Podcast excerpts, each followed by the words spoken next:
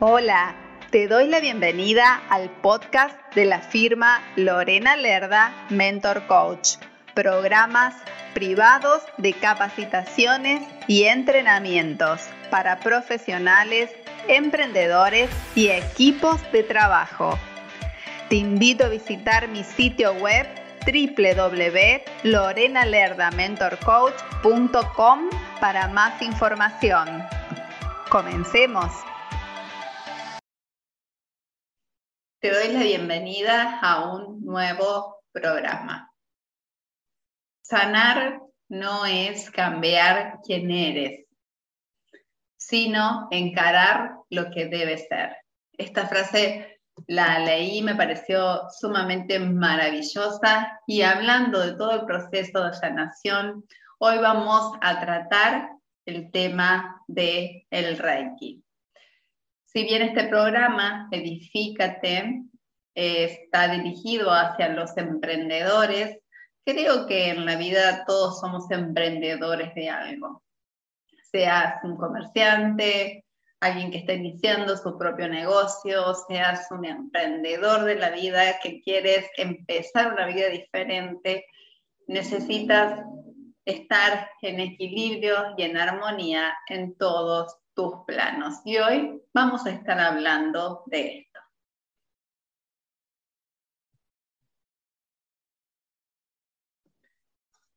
El Reiki es un tipo de medicina de energía, así lo llaman, así lo vas a encontrar en muchos, en muchos portales, que dicen que utiliza el tacto. Particularmente yo eh, me gusta trabajar en algunas zonas, sí, tocando a la persona y en algunas partes del cuerpo directamente con imposición de manos. El Reiki para mí se trabaja con imposición de manos, más allá de que puede existir un mínimo de contacto, ¿sí? Y los practicantes del Reiki dice también que curan las enfermedades al corregir estos desequilibrios que te hablaba al comienzo, estos desequilibrios de energía. El Reiki es considerado como una terapia de contacto, ya que consiste en colocar las manos sobre esas zonas del cuerpo, esos campos energéticos, esos puntos energéticos para lograr equilibrar esos desniveles que hay en esos determinados lugares. Particularmente yo me quiero detener aquí para darte una explicación sobre lo que considero que es importante, por eso me voy deteniendo, porque cuando hablamos de que es una terapia de medicina de energía, estoy totalmente de acuerdo, ¿sí? Pero cuando hablamos de que es una terapia que cura, ahí ya no estoy de acuerdo y te voy a contar por qué. Considero que es muy importante establecer y clarificar la diferencia entre curación y sanación. La curación habla de la desaparición de los síntomas que la persona está teniendo o de la desaparición de determinadas patologías o enfermedades. Y está dirigida específicamente al cuerpo físico, y también a lo que es a revertir o a modificar una condición, por ejemplo, de enfermedad en ese cuerpo físico.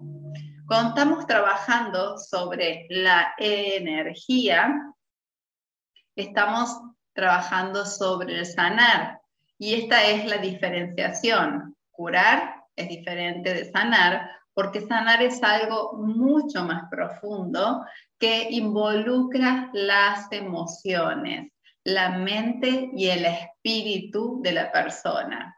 Se refiere a un estado del ser en su completud y está relacionado a la energía existente en cada proceso. Muchas veces sanamos al, al hacer esta imposición de manos en determinadas partes de nuestro, del cuerpo, puede ser de nuestro cuerpo, del cuerpo de nuestro paciente, para equilibrar esos campos energéticos y el proceso de sanación se va produciendo justamente porque abarca al estado integral del ser, la emoción, la mente, el espíritu, y yo le considero también el campo energético, el campo estérico de la persona. Muchas veces tenemos emociones atrapadas en, determinados, en determinadas partes de nuestro cuerpo que se manifiestan como por ejemplo dolores en el cuello, dolores en, la espalda, que muchas veces eso tiene que ver con que no te sientes, vamos a decir, tan apreciado o valorado por el otro, eh, también o que te pesa tal vez tu vida o la, tu historia o todo lo que te ha tocado vivir e incluso lo has podido superar y todo, pero el recuerdo está ahí intacto. También a veces tenemos dolores de estómago y esos dolores de estómago porque hay algunas situaciones o emociones atrapadas de cosas que no podemos digerir o también pueden estar relacionadas con situaciones que tienen que ver con nuestras capacidades, con el, con el yo puedo o el yo no puedo. Entonces, ahí está ese proceso donde el Reiki, a través de la canalización de la energía, logra equilibrar determinados chakras. Particularmente a mí me gusta trabajar el Reiki y lograr también la armonización a través de gemas. Cada profesional lo realiza a su manera y cada manera es única, es especial y es fantástica y el cliente va a elegir con quién se va a sentir más cómodo, cuál método le gusta más. Hay distintos tipos de Reiki también, pero en este momento lo estoy hablando en general. Recuerda que es una terapia que es alternativa, no debes dejar de ir al médico. También es conocida como, como una terapia de energía, como te decía recién, donde a través de los siete chakras encontramos cuáles están desarmonizados. ¿Para qué? Para poderles aportar una solución, para armonizarlos justamente y restablecer ese equilibrio a nivel físico, a nivel mental, emocional y energético, como te venía diciendo. A través de esta imposición de manos, lo que hacemos es transmitir una energía universal y vital hacia el paciente con el fin de promover la sanación de estos cuatro planos. Siempre, siempre ten presente que debes recordar que la sanación es lo mismo que la curación. Pero si sanamos energéticamente una parte nuestra, se va a ver reflejado en los distintos planos, como también en el cuerpo. Nunca dejes de ir a tu médico cuando sientes determinados síntomas.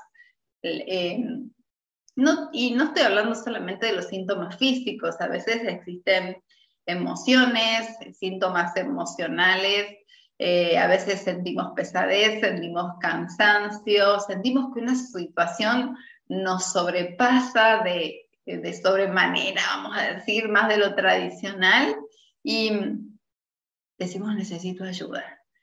Y el Reiki se puede trabajar sobre personas, sobre animales, sobre plantitas, eh, sobre situaciones, sobre mm, situaciones que involucren a, a dos personas, pero siempre para el mayor bien de todos los involucrados. Las personas que estamos en este tema, esta frase le va a resonar muchísimo. Te preguntarás qué pasa cuando recibes Reiki. Al principio puede que sientas mucho calor en las manos que están cerquita de determinadas partes de tu cuerpo, y ese calor es la energía universal y vital que estás recibiendo y ahí el, el profesional va a identificar si existen determinados desequilibrios. También puedes entregarte, obviamente, con una profunda respiración y puedes visualizar eh, no te pido que lo visualices, sino que estando en ese estado de relajación absoluto puedes irte mentalmente y empezar a visualizar determinados colores en determinadas, en determinadas zonas cuando el profesional te va trabajando, más allá de que tenga el contacto físico o simplemente haga la imposición de manos. El Reiki lo puedes utilizar, como te decía, para muchísimas cosas, entre otras, puede utilizarse para reducir el estrés, el estrés que nos pasa a diario por un montón de situaciones, también por la falta de vitalidad y genera mucho bienestar y mejora también la autoestima, la confianza, la motivación. Entonces, eh, ahí es donde se produce esta restauración del equilibrio y te produce también una buena claridad mental y concentración. De hecho, muchas veces trabajamos en ello cuando los chicos van a, rendir, a estudiar o cuando hay algún inconveniente en la casa o algún problema de alguna transacción, por ejemplo, también podemos trabajar ese tipo de situaciones. Cuando no podemos dormir también podemos utilizar el Reiki o pedir que alguien nos haga Reiki para que nos ayude en todos estos procesos.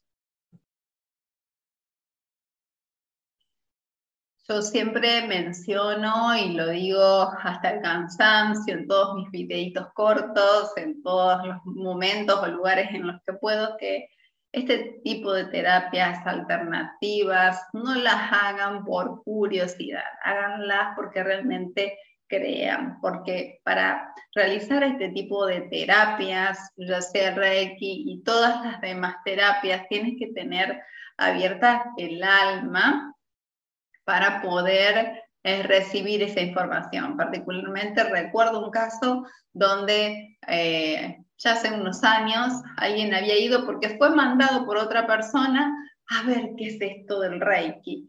Y obviamente no se logró absolutamente nada porque la persona estaba mentalmente conectada en qué era lo que yo estaba haciendo.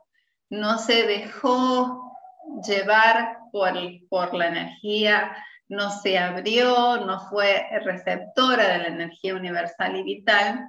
Y si bien la energía traspasa, porque somos almas con patitas, entonces eh, la persona no fue lo suficientemente receptiva para percibir eh, los grandes beneficios que nos dan estas terapias.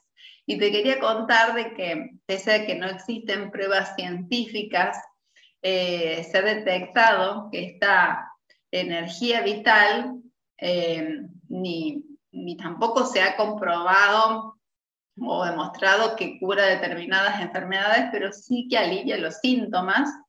La Organización Mundial de la Salud, y está en internet, ustedes lo pueden buscar, acepta el Reiki como una terapia complementaria en el tratamiento de determinadas enfermedades.